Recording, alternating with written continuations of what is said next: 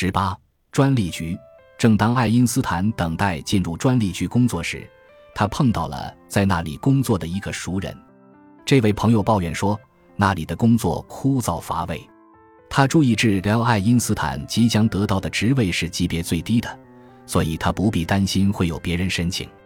爱因斯坦听后泰然自若，丝毫不为所动。有的人觉得一切都无聊。爱因斯坦对米列娃说：“虽然级别低可能遭人鄙夷，但他认为恰恰应当从相反的角度来看。我俩对高官厚禄不感兴趣。”一九零二年六月十六日，爱因斯坦的工作终于批下来了。瑞士联邦委员会正式遴选他，暂时为联邦专利局三级技术专家，年薪三千五百法郎。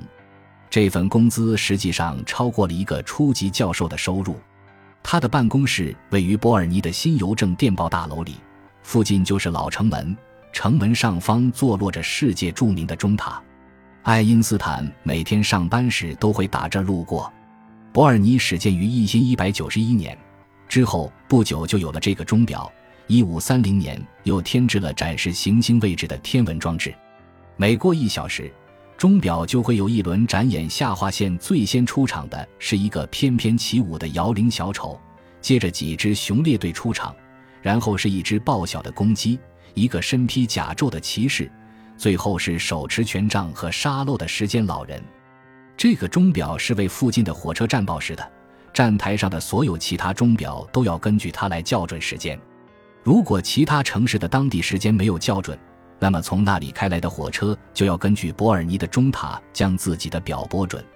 爱因斯坦将在这里度过一生中最具创造性的七年。他一星期上六天班，每天早上从八点开始审查专利申请。这是一项很耗时的工作。我出奇的忙。几个月后，他给一个朋友写信说：“我每天要在办公室待八小时，至少上一小时辅导课，然后还要做一些科学研究。不过。”如果认为专心审读专利申请是项苦差事，那就错了。我非常喜欢这项办公室里的工作，因为它极为多样，可以做许多思考。没过多久，他就可以在短时间内审查完专利申请，在剩下的时间里进行自己的科学思考了。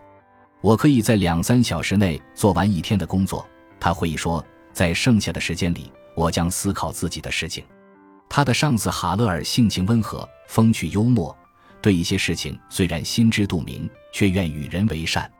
尽管爱因斯坦的桌子上堆放着稿纸，而且只要有人走过就会消失在抽屉里，但仁慈的哈勒尔一向不加过问。只要有人路过，我就会把笔记本塞到抽屉里，假装做正事。事实上，我们不因为爱因斯坦无缘进入学术象牙塔而难过。专利局是一个让我构想出最美妙思想的世俗隐居之地。无论在当时还是以后，他都认为在那里工作有助于他的科学，而不是一个负担。他每天都要基于理论前提做一些思想实验，试图揭示出背后的实在。他后来说：“对现实问题的关注激励我去弄清楚理论概念的物理结果。”在他为了专利品而不得不去考虑的观念中。有一些或许有助于他形成科学思想，比如通过光信号校准时钟的数十种新方法。此外，他的上司哈勒尔有一个信条，它不仅适用于专利审查员，而且也适用于一个具有创造性的叛逆的理论家。下划线，你必须时刻保持高度警惕，质疑每一个前提，挑战传统看法，永远不要仅仅因为所有人都赞同就接受一件事物，勿要轻信。当你拿起一份申请时，哈勒尔教导说，要先假定发明者所说的一切都是错误的。